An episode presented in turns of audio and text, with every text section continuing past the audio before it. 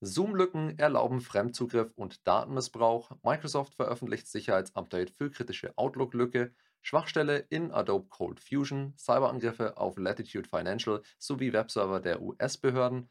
Europol hebelt Kryptowährungswaschsalons im Dark Web aus und Neuseeland verbietet TikTok. Mein Name ist Frederik Mohr und das sind die Hacker News der Woche. Die Weekly Hacker News gibt es als Audioversion auf unserem YouTube-Channel auf unserem PeerTube-Server lastbridge.tv sowie auf allen gängigen Podcast-Plattformen zum Abonnieren. Die Details und Quellenangaben zu den einzelnen News könnt ihr wie immer auf unserem Blog unter www.lastbridge.de nachlesen. Aus der Kategorie Schwachstellen und Exploits.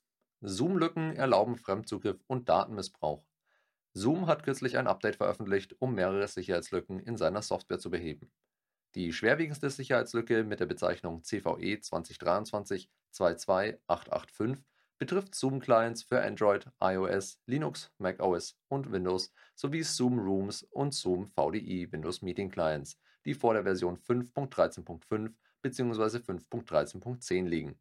Angreifer können anhand dieser Lücke volle Kontrolle über das Gerät erlangen und Nutzerdaten abgreifen. Eine weitere Schwachstelle im Windows Zoom Installer für Administratoren vor Version 5.13.5 erhält einen Score von 7,2 ein lokaler Benutzer mit niedrigen Privilegien kann während des Installationsprozesses einen Angriff ausführen und seine Berechtigungen auf das Systemniveau erhöhen. Die restlichen Schwachstellen erhalten eine mittelschwere Bewertung, sie ermöglichen es Angreifern, lokale Privilegien zu eskalieren, Informationen offenzulegen oder Denial-of-Service-Attacken durchzuführen. Auf der Security-Webseite von Zoom heißt es, Benutzer können sich schützen, indem sie die aktuellen Updates anwenden oder die neueste Zoom-Software mit allen aktuellen Sicherheitsupdates herunterladen. Microsoft veröffentlicht Sicherheitsupdate für kritische Outlook-Lücke. Microsoft hat eine kritische Sicherheitslücke in Outlook für Windows entdeckt, die es Angreifern ermöglicht, Benutzerinformationen zu stehlen. Alle unterstützten Versionen von Outlook für Windows sind betroffen. Andere Versionen wie Android, iOS, Mac und Outlook im Web sind vor der Schwachstelle sicher. Microsoft hat ein Update für die Schwachstelle CVE 2023 23397 veröffentlicht um das Problem zu beheben und empfiehlt allen Kunden dringend, ihre Software zu aktualisieren. Die Sicherheitslücke wurde bereits im begrenzten Umfang ausgenutzt. Unternehmen können ihre Systeme mit einem bereitgestellten Skript überprüfen, um festzustellen, ob sie angegriffen wurden. Schwachstelle in Adobe Cold Fusion. Eine schwerwiegende Schwachstelle in Adobe Cold Fusion mit der ID CVE 2023 26360 und einem CVSS-Score von 8,6 kann von Angreifern ausgenutzt werden, um beliebigen Code auszuführen. Betroffen sind Cold Fusion 2018 vor Update 16 und Cold Fusion 2021 vor Update 6. Mit den Updates 16 und 6 vom 14. März 2023 wird die Lücke behoben. Cold Fusion 2016 und Cold Fusion 11 Installationen sind ebenfalls von der Schwachstelle betroffen, werden jedoch nicht mehr von Adobe unterstützt, da sie End of Life erreicht haben und erhalten somit keinen Patch. Aus der Kategorie Hackergruppen und Kampagnen. Cyberangriff auf Latitude Financial. Der Konsumfinanzierer Latitude Financial Services aus Australien hat bestätigt, dass es zu einem Datendiebstahl gekommen ist. Das Unternehmen hat die Behörden informiert und Cybersicherheitsexperten beauftragt, um den Vorfall zu bewältigen.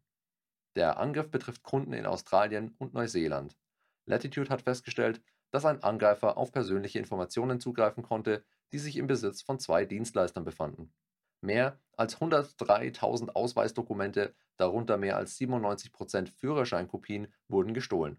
Zudem wurden etwa 225.000 Kundendaten bei einem anderen Dienstleister entwendet.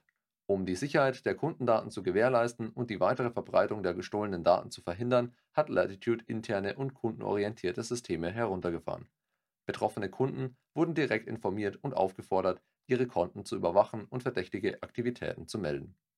Andrew Waldock, Chief Operating Officer von Latitude, entschuldigt sich bei den betroffenen Kunden und betonte, dass das Unternehmen alles tun werde, um den Vorfall zu untersuchen und die betroffenen Kunden zu schützen. Angreifer nutzen Sicherheitslücke bei US-Behörde aus. In den USA wurde eine Behörde von böswilligen Angreifern gehackt. Die Hacker haben eine Schwachstelle in einem Computerprogramm namens Progress Telerik UI gefunden, die schon seit drei Jahren bekannt war. Mit Hilfe dieser Schwachstelle konnten sie Zugriff auf einen Microsoft IIS Webserver erhalten. Die Angreifer, darunter ein Advanced Persistent Threat und die vietnamesische XE Group, hatten zwischen November 2022 und Anfang Januar 2023 Zugang zu den Servern. Die CISA, das FBI und das MS ISAC empfehlen Unternehmen, eine zentrale Protokollerfassung und Überwachung einzusetzen und Prozessüberwachung zu implementieren, um Einblicke in die Aktivitäten des Dateisystems und der Anwendungsprozesse zu erhalten. Unternehmen sollten auch Patches implementieren und Software-Upgrades durchführen, um die Sicherheit zu gewährleisten. An dieser Stelle ein kurzer Kommentar von unserer Seite.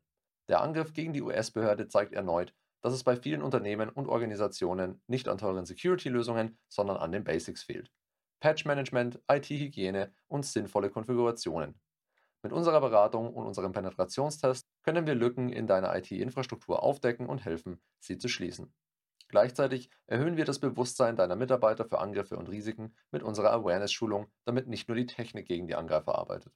Schreib uns einfach eine E-Mail an kontakt@lastbridge.com und wir zeigen dir, wie du dein Unternehmen nachhaltig gegen Angriffe stärkst.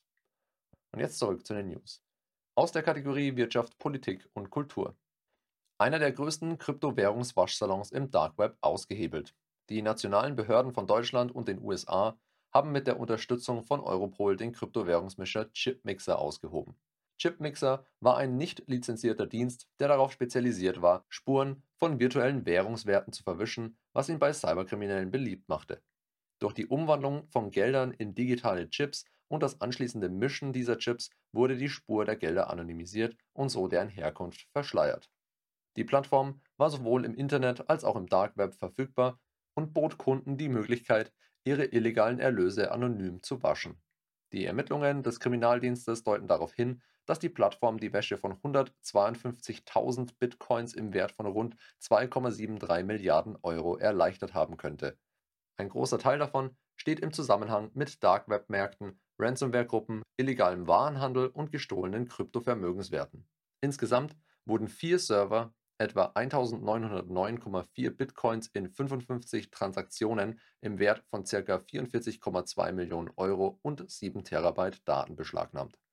Die Behörden untersuchen auch die Möglichkeit, dass ein Teil der gestohlenen Kryptovermögenswerte, die nach dem Konkurs einer großen Kryptobörse im Jahr 2022 gestohlen wurden, über Chipmixer gewaschen wurden.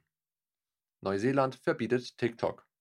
Nach den USA, Kanada, Großbritannien, Belgien und der Europäischen Kommission verbietet nun auch Neuseeland TikTok.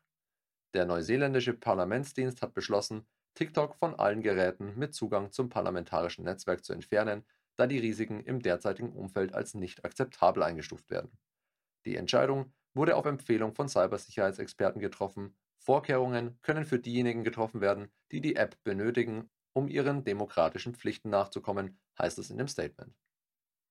Das war's für diese Woche. Die Weekly Hacker News gibt es als monatlichen Newsletter auf unserem YouTube-Channel oder als reine Audioversion auf rss.com sowie diversen Podcast-Plattformen zu abonnieren. Danke fürs Zuhören und bis zum nächsten Mal. Stay safe.